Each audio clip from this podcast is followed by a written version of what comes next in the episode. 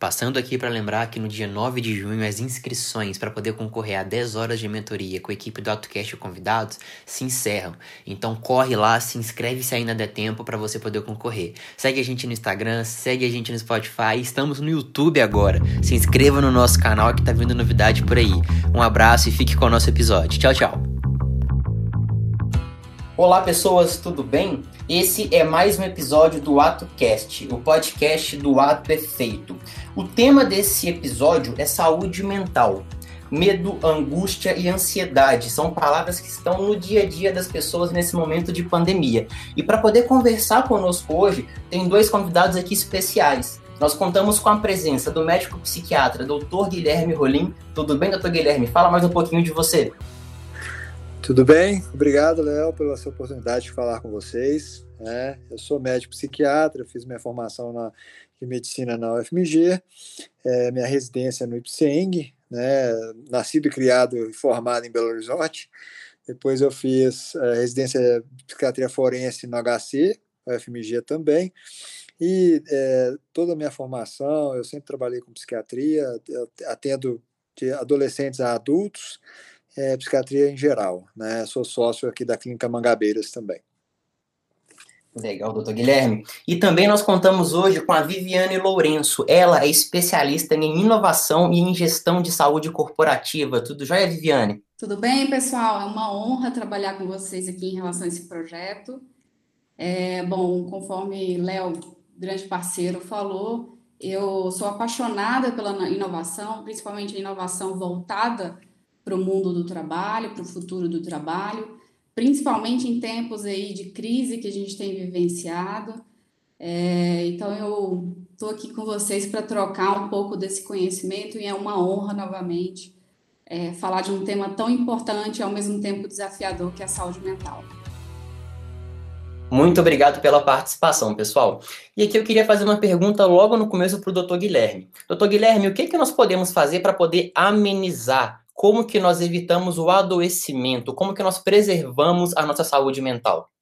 Então, Léo, é, nesse momento de pandemia, né, o mais importante, né, o que nós temos que tomar mais cuidado é com a rotina, na verdade, né, esse isolamento em casa, em que a pessoa é, não tem às vezes hora para acordar, hora para dormir, hora para alimentar, essa perda da rotina, fechamento das academias, né, não pode mais fazer atividade física da maneira que fazia, tudo isso contribui de forma importante para a perda da rotina. Eu vejo meus pacientes, vários deles, é, pioraram às vezes alguns sintomas, ou é, agravaram alguns sintomas, porque perderam a rotina com isolamento.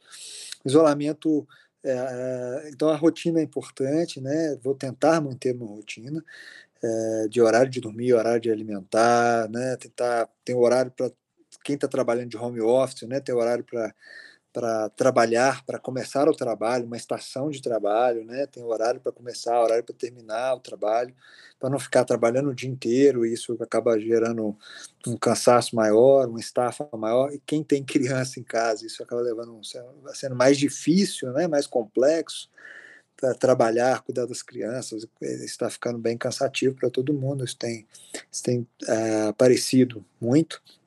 É, além disso, é importante também que é o que também acontece muito, que é a ansiedade, né? principalmente por essa incerteza, é o medo do vírus, a incerteza de como é que o vírus, né, quem vai adoecer, como, tudo que está acontecendo, até quando vai durar essa né, a quarentena, toda essa incerteza, isso, isso gera uma ansiedade ainda maior e, e, ficar atento a notícias o tempo inteiro, o dia inteiro, isso aumenta o alerta e deixa as pessoas ainda mais é, ansiosas, né? Então tem que tomar cuidado com essa ansiedade, porque isso leva um pânico muito grande. Então, e o isolamento social, né? O fato de não ter muito contato social, isso acaba aumentando aí uh, o tédio, a ansiedade e a depressão, né? A pessoa tem que tomar muito cuidado. Acho que é importante tentar manter algum vínculo, mesmo por via forma virtual, né? É, de, de manter alguns contatos, né? Conversar mesmo com as pessoas, ligar, porque só mensagem WhatsApp, né, no, né, de mensagem de texto não é contato, né? Então ligar, fazer videochamada. Então são alguns, algumas dicas, né, entre outras, óbvio, que a gente pode trazer aí para ajudar as pessoas a manter a sanidade mental. Muito bem, doutor Guilherme, muito bem colocado. E esse contexto, então, de pandemia e esse isolamento é um contexto né, que favorece muito é, a saúde mental, ela está prejudicada nesse momento. E aí eu queria fazer uma pergunta agora para Viviane. Vivi, quais são as consequências para as MPS? O que que isso daí pode ser de risco para as empresas, esse contexto de pandemia? Excelente questão, Léo. E antes de responder sua questão, só queria chamar a atenção para um tema complexo e desafiador, né? E a própria Organização Mundial da Saúde coloca que a saúde mental ela muito depende do bem-estar físico e social de cada indivíduo. E quando você endereça saúde mental para as micro e pequenas empresas, é bom a gente destacar que os gestores das MPS, eles são responsáveis por conceber ambientes de trabalho saudáveis e seguros. E cada vez mais a gente vê em pesquisas que estão trazendo um pouco a importância né, de se prover esses ambientes é, de trabalho saudáveis, que essas pessoas que promovem é, algumas iniciativas e ações nesse sentido são empresas mais produtivas, são trabalhadores mais produtivos então, a gente percebe que a saúde mental é sim um fator-chave de sucesso de uma empresa.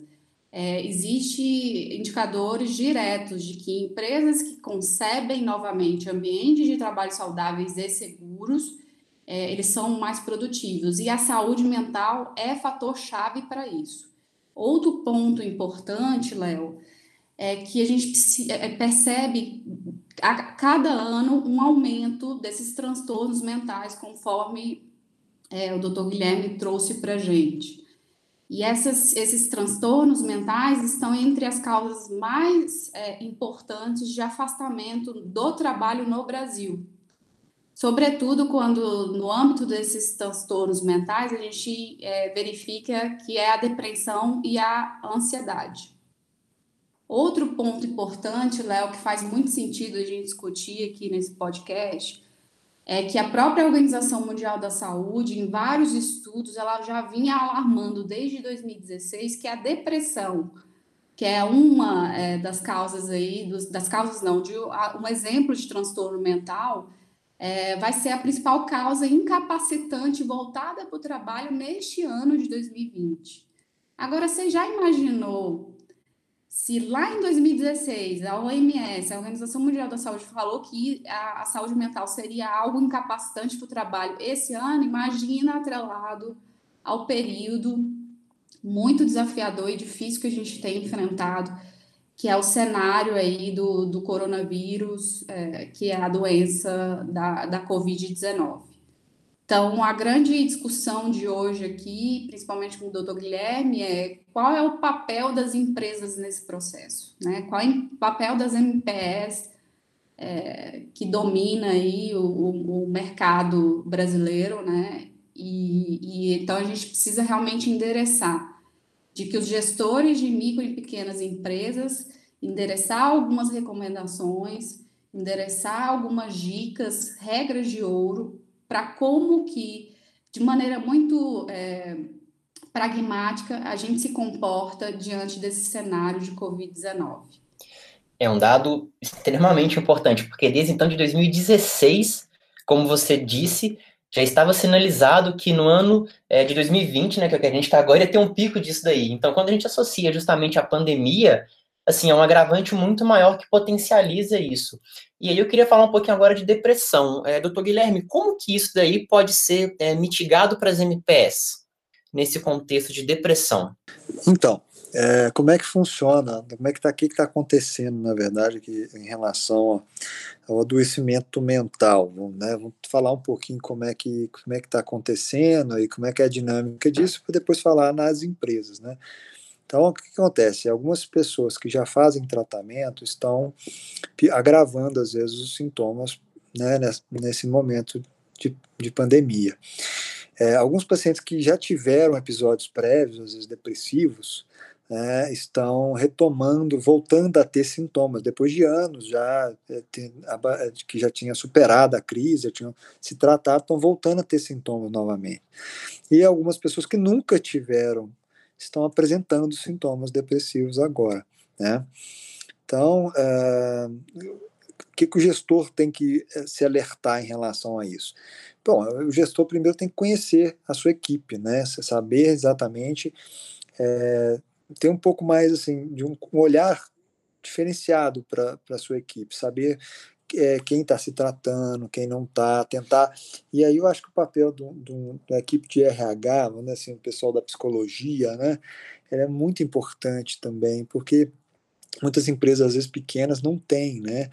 Então, é, é, é, preciso, às vezes, um, um, um, olhar, às vezes, de um profissional, às vezes, né, em relação a, a, a uma depressão, para ver se realmente o, paciente, é a, a, o colaborador ou o trabalhador está precisando desse, desse apoio, né? Mas eu acho que um bom gestor, um gestor que, que, que tem essa empatia, essa capacidade de, de avaliar a sua equipe, ele, ele consegue perceber que, que há algo estranho né, no, no seu funcionário, que ele não está bem, que ele não está produzindo direito, talvez mais ansioso, com mais medo, às vezes, da, da pandemia, né? E, e aí, às vezes, encaminhar para o tratamento, né? E as, eu sei que é difícil, às vezes, essa abordagem, talvez seja mais fácil para um profissional do que para quem é da, da área de, de, própria administração, mas essa abordagem tem que ser feita, né? Não, não dá para ficar empurrando, esperando para ver que a pessoa vai melhorar ou não. Às vezes a gente está falando aqui de depressão. Depressão é um adoecimento mesmo que precisa de tratamento.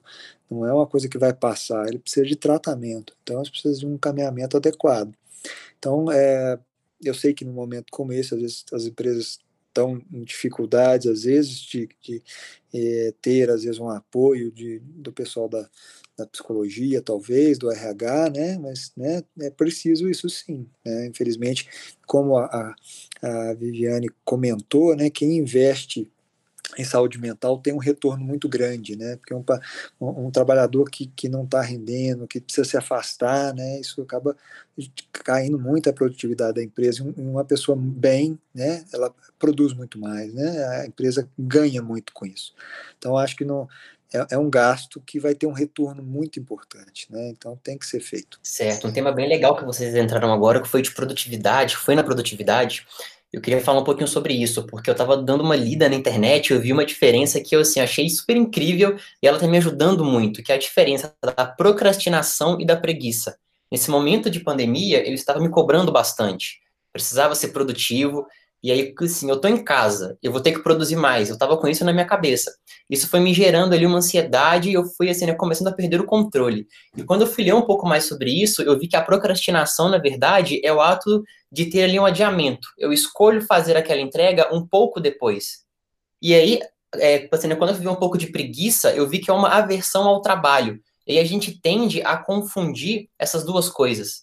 Então, não quer dizer que se eu procrastino, eu sou preguiçoso e aí essa cobrança é uma coisa que pode estar, no meu ponto de vista, sendo ali um prejudicial nesse contexto de pandemia. Isso faz sentido, Viviane, no seu ponto de vista? Faz total sentido, Leonardo. E, inclusive, uma das recomendações da Fundação Oswaldo Cruz é justamente esse processo de adaptação que a gente está sofrendo. É, cada vez mais tem liberado, desenvolvido algumas pesquisas é, de, de realmente de verificação de o quão ansioso o brasileiro se encontra nesse processo de adaptação de home office. Mas, de fato, aqui no Brasil, a gente não tem uma pesquisa que dê é, indicadores e percentuais de qual é o impacto para o nosso bem-estar, porque você está falando do seu bem-estar. Você está falando de um novo processo de trabalho, você está falando de um novo local de trabalho. Quantas pessoas não têm uma mesa ou um computador adequado, ou uma altura em termos de ergonomia correto, e que com certeza isso pode afetar, e as pessoas muitas vezes não percebem, diferentemente, Léo, de como você se percebeu durante esse processo de adaptação, você se reconheceu, é, você teve um processo de contemplação aí que a gente fala, no processo de comportamento, de verificar que você estava ansioso. Então, quantas pessoas não, não verificam que estão ansiosas e que isso pode, inclusive, acarretar numa depressão. Então, é importantíssimo, é corretíssimo essa discussão. É, eu acredito que todas as pessoas que, que vão assistir, que vão ouvir esse podcast, elas precisam se autoconhecer. Além de, do autocuidado apoiado que o doutor Guilherme colocou, que a gente também é responsável pela, pela nossa saúde, pelo nosso bem-estar. Claro que a empresa também, ela é um provedor de saúde, ela é responsável por ambientes de trabalho saudáveis e adequados e seguros, mas também nós temos responsabilidade por nossa saúde. A gente tem que verificar, é, obviamente, a nossa postura é, diante do computador, a gente tem que verificar como é que está a nossa alimentação, porque a rotina é outra, conforme o doutor Guilherme falou. É, por exemplo, nos Estados Unidos, eles verificaram, principalmente em Nova York, que após o fator de risco idade, a obesidade, obviamente, lá nos Estados Unidos é uma, é uma, uma questão endêmica, né? É muito forte em termos de saúde pública, é muito mais da metade da população é obesa. Ela também é um fator de risco que agrava a condição é, do coronavírus instalado, né, no organismo da pessoa.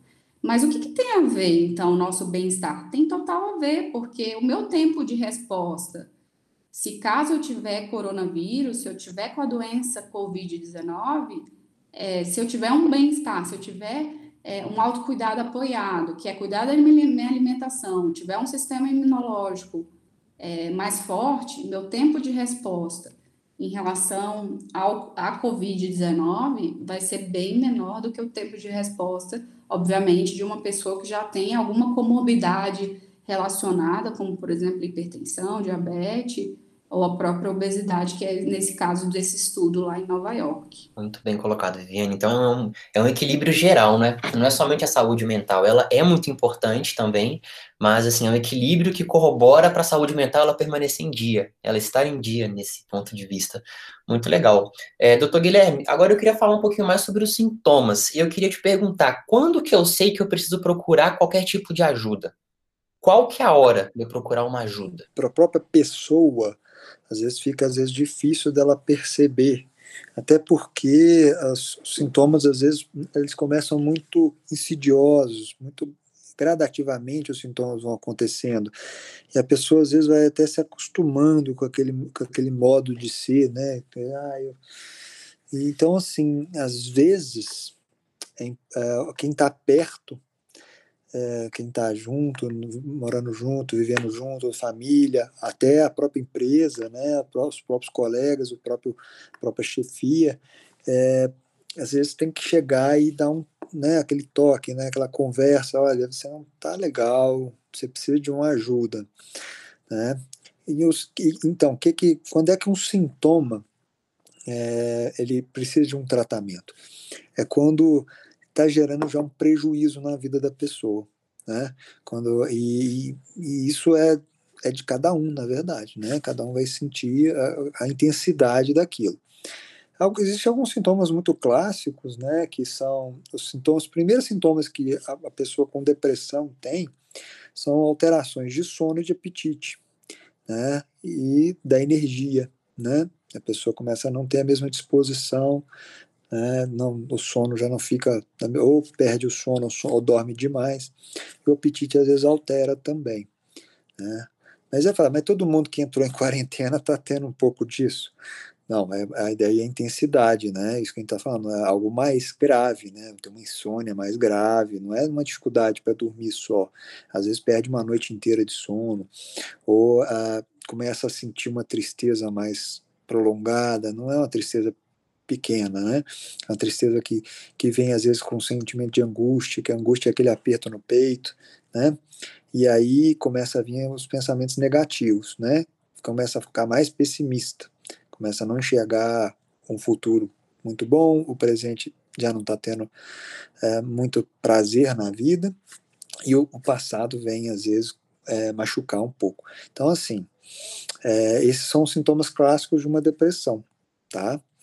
Em relação à ansiedade, aí já vem um, aquela preocupação excessiva, uma preocupação exagerada, né? Em que a pessoa já não consegue, às vezes, controlar muito, a, a, a, fica pensando muito no, nos problemas, com medo de acontecer uma coisa com ela ou com os familiares de forma muito intensa, começa a ter uma somatização, que assim, ter sintomas físicos, né? Sentir é, palpitação, às vezes falta de ar, e aí começa a vir aquela acho que todo mundo sentiu, sente isso um pouco às vezes, ah, uma tossezinha, uma falta de ar, assim, ah, será que eu estou com Covid? Então, então, todo mundo já pensou uma vez na vida, nesse período, que, ah, será que eu peguei? Ah, até porque tem muita gente que pega e, tem, e fica quase assintomático, né, e tem poucos sintomas, né, então, é, Aí quando é que vai procurar atendimento? Quando essa ansiedade ela começa a ficar intensa demais, a pessoa não consegue, ela sofre muito com isso e não consegue conter isso, não consegue controlar, né? Então, uh, por exemplo, crises de pânico, né? Uma ansiedade muito grande, a pessoa com falta de ar, ela, o pânico, a pessoa tem uma crise súbita. Né? Quem tem Covid fica com falta de ar de forma continuada, né?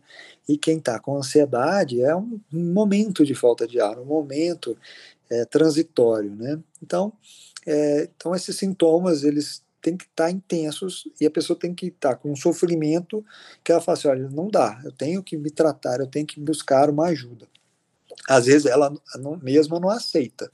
Então, às vezes alguém que está ao redor tem que falar, não dá mais, você precisa de se cuidar, você precisa de um atendimento médico e aí levar para o atendimento né, ou aconselhar a ida ao atendimento. Então, é, isso os gestores, às vezes, os, as chefias, percebendo que a pessoa não está, às vezes, tomando alguma atitude, tem que chegar e conversar abertamente, que está vendo ali que não está bem.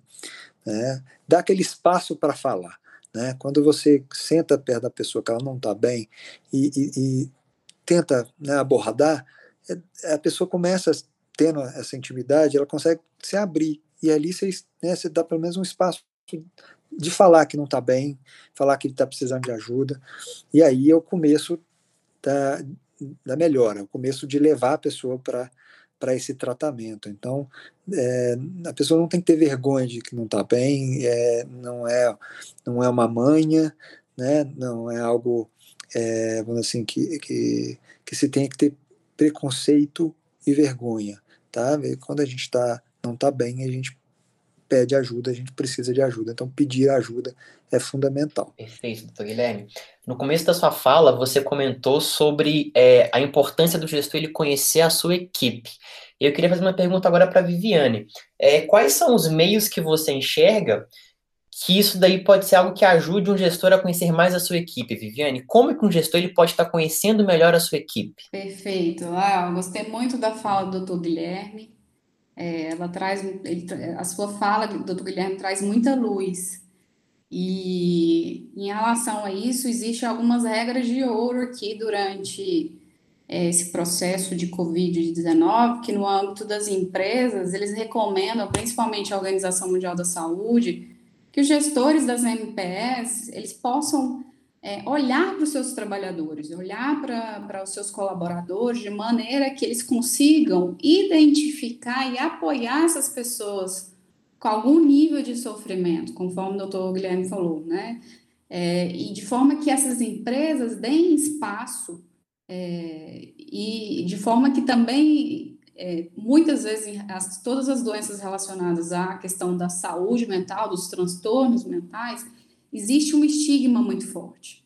Então, a própria Fundação Oswaldo Cruz coloca como regra de ouro de maneira que os gestores das, das empresas, principalmente micro, micro e pequenas empresas, possam dar espaço para que as pessoas falem sobre as suas questões é, de maneira que não haja discriminação. Isso é a primeira, é, uma das mais importantes que eu considero como gestor ele precisa olhar como uma regra de ouro aí, ele enfrentar a Covid-19 na sua empresa. Além disso, outra dica é reconhecer e acolher esses receios, os medos é, desses colaboradores, de modo que ele consiga é, procurar é, essas pessoas e estabelecer um nível de confiança para conversar. Outra regra de ouro, né? Retomar algumas estratégias de autocuidado desse trabalhador. Uma vez que não há mais estigma, que não há mais discriminação, que os receios e medos se tornaram de maneira muito transparente para o gestor da empresa, o gestor da, da empresa ciente desse processo, desse, desse cenário, ele vai procurar, de alguma forma, traçar algumas estratégias e eu queria até chamar a atenção, que eu acredito que o doutor Guilherme é, vai até reforçar isso. Eu pesquisei aqui, por exemplo, eu, eu moro em Brasília e eu sei que existe atendimento à distância, né, que é o teleatendimento de a, terapias, né, de, de atendimentos é, psicológicos. E o Conselho Regional de Minas Gerais também tem adotado isso. Então, para uma micro e pequena empresa que às vezes uh, não tem ainda uh, algum recurso para investir, que a gente tem que sempre encarar que ações e iniciativas relacionadas a se promover ambiente de trabalho saudável, a gente precisa realmente encarar isso como investimento, mas desde que não tenha, a gente precisa articular alguns serviços gratuitos do próprio Sistema Único de Saúde ou de algumas eventuais organizações que promovam esse teleatendimento aí de maneira gratuita, principalmente nesse cenário aí é, de pandemia. E aí também, é, eu queria também trazer aqui a questão das fake news. Todo mundo tem falado sobre isso e eu acho que uh, os gestores das empresas eles precisam ser porta-voz, eles precisam é, estar munidos de informações, principalmente de informações de fonte confiáveis, de maneira a rebater fake news, que numa comunicação informal dentro de uma empresa, isso é estrondoso. Isso pode agravar cada, cada vez mais o quadro de estresse, o quadro de ansiedade e um quadro de uma eventual depressão. E outro ponto que eu queria reforçar que o doutor Guilherme também trouxe é de que é, não é pelo fato que a gente está num processo de isolamento social que a gente não vai ter conexão virtual com os nossos familiares, amigos, pessoas que a gente confie. E cada vez mais os gestores dentro das empresas precisam é, encorajar as pessoas a, ao processo de desabafar, de, de compartilhar suas ansiedades, porque é, isso faz todo sentido para a gente tentar resolver todo esse processo de ansiedade e de depressão agravado aí pelo processo da pandemia. E para finalizar, o autocuidado apoiado, né? A gente colocou isso de maneira muito clara. Então, eu sou responsável pela minha saúde, não é só a empresa. Eu também sou responsável pelo meu equilíbrio pessoal profissional. É, eu sou responsável por reconhecer algumas emoções que eu tenho dentro da empresa, no home office, no trabalho em casa, conforme o Léo colocou de maneira brilhante aí para gente, como um exemplo prático. Então, dicas: meditação, leitura, exercício, respiração. Existem vários aplicativos de saúde móvel é, gratuitos, e aí já fica também como uma segunda dica, além dos serviços gratuitos da, do próprio Sistema Único de Saúde ou gratuitos de uma organização de uma universidade em Belo Horizonte ou de uma universidade em outro estado, município. Fica aí algumas dicas que a gente realmente precisa ser responsável pela nossa saúde, sim, para além da empresa. E a gente vai passar por isso, e a gente ainda não tem noção do novo normal, e na área da saúde tem muitas pesquisas falando que o novo normal na saúde, para fins de prestação de serviços de saúde, a gente tem que sempre considerar um, um cenário híbrido, que seria o FII digital, digital, né, que a gente nomeia, seria serviço atrelado à questão física que cada vez mais após Covid-19 isso fica ameaçado, é, e o digital. Então, a gente tem que pensar é, nessas ações de saúde num formato híbrido, é, que seja num atendimento humanizado é, e que seja muito é, numa lógica mesmo de promover ambientes de trabalho saudáveis e seguros. Viviane, muito bem colocado e e é justamente isso, né? A gente fala muito aqui no AutoCast de conhecer o cliente, e a gente agora está falando de conhecer a sua equipe, quem que trabalha na sua empresa, quais são os colaboradores e como eles são. Isso é muito importante. Você deu uma dica que, sim, para mim foi muito boa, que é o teleatendimento. E eu, eu queria agora fazer uma pergunta para o doutor Guilherme. A telemedicina, o teleatendimento, quais são os prós e quais são os contras disso daí? É uma coisa interessante para as MPS? Faz sentido?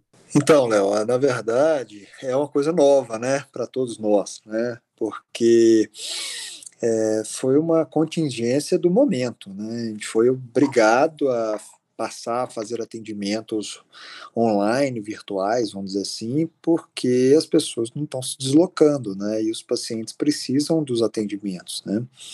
Então é uma coisa nova para quem está, tanto para quem está recebendo, né, o paciente, para com quem está fazendo, que somos nós, né?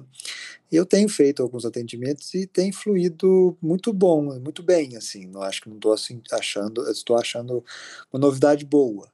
A gente às vezes atende um paciente do interior, né, que né, não está às vezes está morrendo de medo de vir para Belo Horizonte, ou às vezes realmente não deve vir.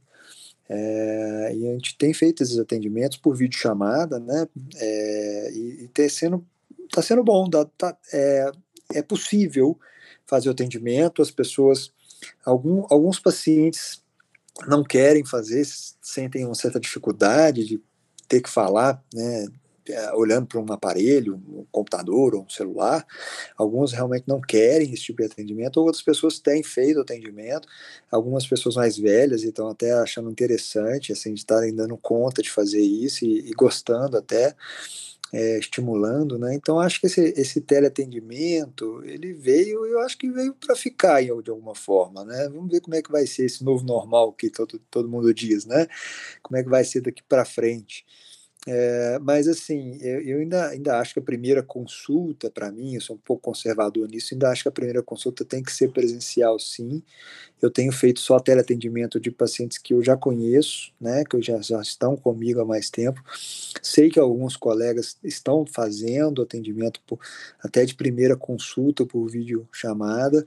É, como a, a, Viviane falou, realmente o, o Conselho Federal de, de Psicologia né, já autorizou o atendimento de, psico, né, de psicoterapia por videochamada. O Conselho Federal de Medicina também autorizou, neste momento de pandemia, que é um momento de exceção, a tele, a tele, o teleatendimento, e não sabemos como é que vai ficar isso depois. Então, neste momento, está autorizado. E isso é uma vantagem, de alguma maneira, às vezes, para uma empresa lá do interior, né, que às vezes não tem assistência lá, conseguir um atendimento para um funcionário, né? Uh, e a mesma aqui em Belo Horizonte também é possível uh, ter esses atendimentos à distância e, e já poder ajudar, né, ter um norte, né, o que, o que deve ser feito, né, se deve ter um atendimento presencial ou não. Então, assim, é, acho que a, a tecnologia ela está ajudando né, a aproximar as pessoas e facilitar alguns processos de trabalho que antigamente era, eram só presenciais mesmo. Só, então a tecnologia está ajudando muito aí, é, não só no trabalho home office, né, como o atendimento na saúde e na saúde mental também à distância, né. Queria destacar o processo, na verdade, o conceito de saúde digital. É, e aí é muito exemplificado pelo processo da telemedicina, que veio de maneira muito emblemática em resposta ao processo de enfrentamento do, da Covid-19, mas a saúde digital basicamente é a prestação de serviços na área de saúde de maneira escalável, de maneira exponencial, que a inovação traz muito fortemente isso. Uh, existe um observatório da Organização Mundial da Saúde para a saúde digital e ela destaca muito isso. É, o Dr. Guilherme colocou de maneira muito brilhante que é o processo onde a saúde digital ela possa encontrar pacientes onde antes o médico não conseguia chegar, o enfermeiro não conseguia chegar ou qualquer outro profissional de saúde não conseguia chegar. Então eu destaco aqui que a saúde digital ela veio para ficar, porém tem alguns pontos que precisam ser endereçados como processo de regulação, é, sobretudo em relação à Lei Geral de Proteção de Dados, principalmente dados sensíveis de saúde. Então, o que, que o profissional de saúde faz com um dado gerado num processo de telemedicina ou num aconselhamento, numa terapia via videoconferência com o paciente? que tipo de, como que eu trato esses dados, são sigilosos, são do paciente e de, de forma alguma isso pode ser vazado. Então, existe já a Lei Geral de Proteção de Dados, porém existe a lei e ela não está ainda é, no nível de regulamentação para que os profissionais de saúde, como um todo, sobretudo médicos, é, saibam como se comportar diante dessa nova realidade da saúde digital que extrapola a telemedicina. Então, eu quero chamar atenção aqui para a saúde digital, ela veio para ficar. É, eu já acreditava nisso com o pós-Covid, como todo o processo de crise, sem tirar nem nem um pouco os profissionais de saúde que estão no front, que estão enfrentando de maneira muito brilhante o processo dessa pandemia, mas toda crise ela oferece um, uma oportunidade é, de novos negócios e novos negócios relacionados à saúde. Então, novamente, eu acredito na saúde digital, principalmente pelo fato dela alcançar pessoas que antes ela não alcançava. Legal, Viviane. Doutor Guilherme, tem mais algum ponto que você quer aqui né, acrescentar na conversa? Que acha válido da gente conversar? Tem, Léo. Uh, eu acho que a minha consideração final, vamos dizer assim, é, é esse podcast que eu acho que pode ajudar bastante aí os gestores, né, a, a, entender um pouco melhor sobre saúde mental e talvez ajudar os seus colaboradores, é que acho que uma frase que talvez seja simples e talvez até muito é, conhecida entre vocês da área da, administração, gestão, que na verdade a empresa, é, os, os é, colaboradores e os empregados das empresas são a empresa. Né? Então, se não, se não cuidar da saúde mental dos seus trabalhadores, eles não, a empresa não vai produzir, a empresa não vai gerar é, renda para todos, né, vamos dizer assim. Então, nesse momento em que há uma crise de, né, de produtividade, está né, tudo mais difícil neste momento, se não cuidar da saúde mental, aí que vai ficar pior ainda. Então, é fundamental cuidar da saúde mental dos trabalhadores, porque eles são a alma da empresa. Então, é, esse é o meu recado. Acho que cada centavo gasto com a saúde mental. É, existe uma pesquisa americana, adora fazer pesquisas. É, cada um dólar gasto com saúde mental, você, você tem um lucro de dois dólares. Então, isso é investimento, não gasto. Maravilha.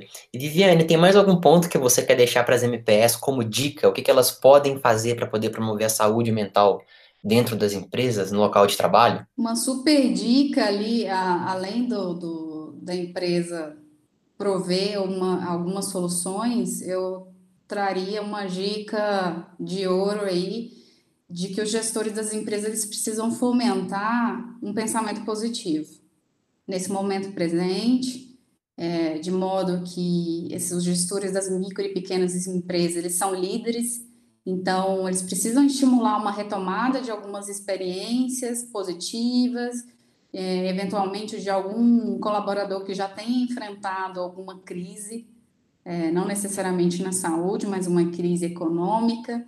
Então, eu acredito que o pensamento positivo nesse momento, além das regras de ouro para prover um ambiente de trabalho seguro e saudável, é, de alguma forma o pensamento positivo ele, ele ajuda muito nesse processo, nesse tempo difícil que a gente tem vivenciado. É, se a gente tem um pensamento positivo, obviamente a gente consegue, é, de alguma forma, controlar o processo da emoção durante essa epidemia no, no locus trabalho. E a segunda questão é que, de novo, eu acho que a gente precisa realmente, no momento de isolamento, aquelas empresas, dependendo do ramo e setor das MPS que não, não estão trabalhando, que esses gestores, de alguma forma, fomentem alguma conexão virtual, de maneira a, a deixar essas pessoas mais calmas a incentivar pensamentos positivos, é, independente se o gestor é, é, ou não da área da saúde, provavelmente não seja, é, eu acho que a gente, enquanto ser humano, a gente tem essa capacidade de fomentar pensamentos positivos, de modo que a gente vai sair desse processo de maneira mais forte é, principalmente para esse novo normal que a gente vai enfrentar em pós pandemia. Muito bom, gente. E é isso daí que a Viviane e que o Dr. Guilherme acabaram de falar conosco. Então, conheçam a sua equipe, promovam o pensamento positivo e, principalmente, uma dica aí que já pode ser feita no curtíssimo prazo: façam encontros virtuais não somente para trabalho, promovam ali um pouco de lazer também e esse contato social entre os seus colaboradores.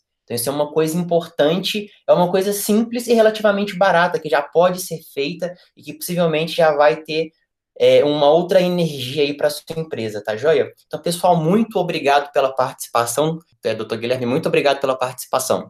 Eu agradeço pela oportunidade de poder ajudar, né? Tem, tem, temos fé que vai tudo passar e, e, e conseguiremos superar esse momento difícil. Muito obrigado. Viviane, muito obrigado pelas contribuições. Foi um prazer conversar com você. É uma honra, pessoal, discutir de um tema tão desafiador e necessário. E eu queria relembrar que saúde mental é um bem-estar físico, emocional e social. Então, queria deixar essa mensagem para micro, as micro e pequenas empresas. É, e, e nós estamos juntos nesse processo de enfrentamento dessa pandemia. E queria muito agradecer pela oportunidade de falar, de trocar e de alguma forma ter trago algum conhecimento de maneira muito prática para as MPS, para amanhã elas tomarem algumas ações em prol da saúde mental, em prol de ambientes de trabalho seguros e saudáveis. Muito bom. Então é isso, gente. Muito obrigado por nos escutar. Entre no nosso site www.atefeito.com. Lá você vai encontrar mais episódios e mais dicas para sua empresa, tá bom? Então fiquem bem, fiquem em casa e para poder fechar, eu queria pedir uma música, a música do Lenine, Paciência. A gente fica com ela. Um abraço para vocês. Tchau, tchau.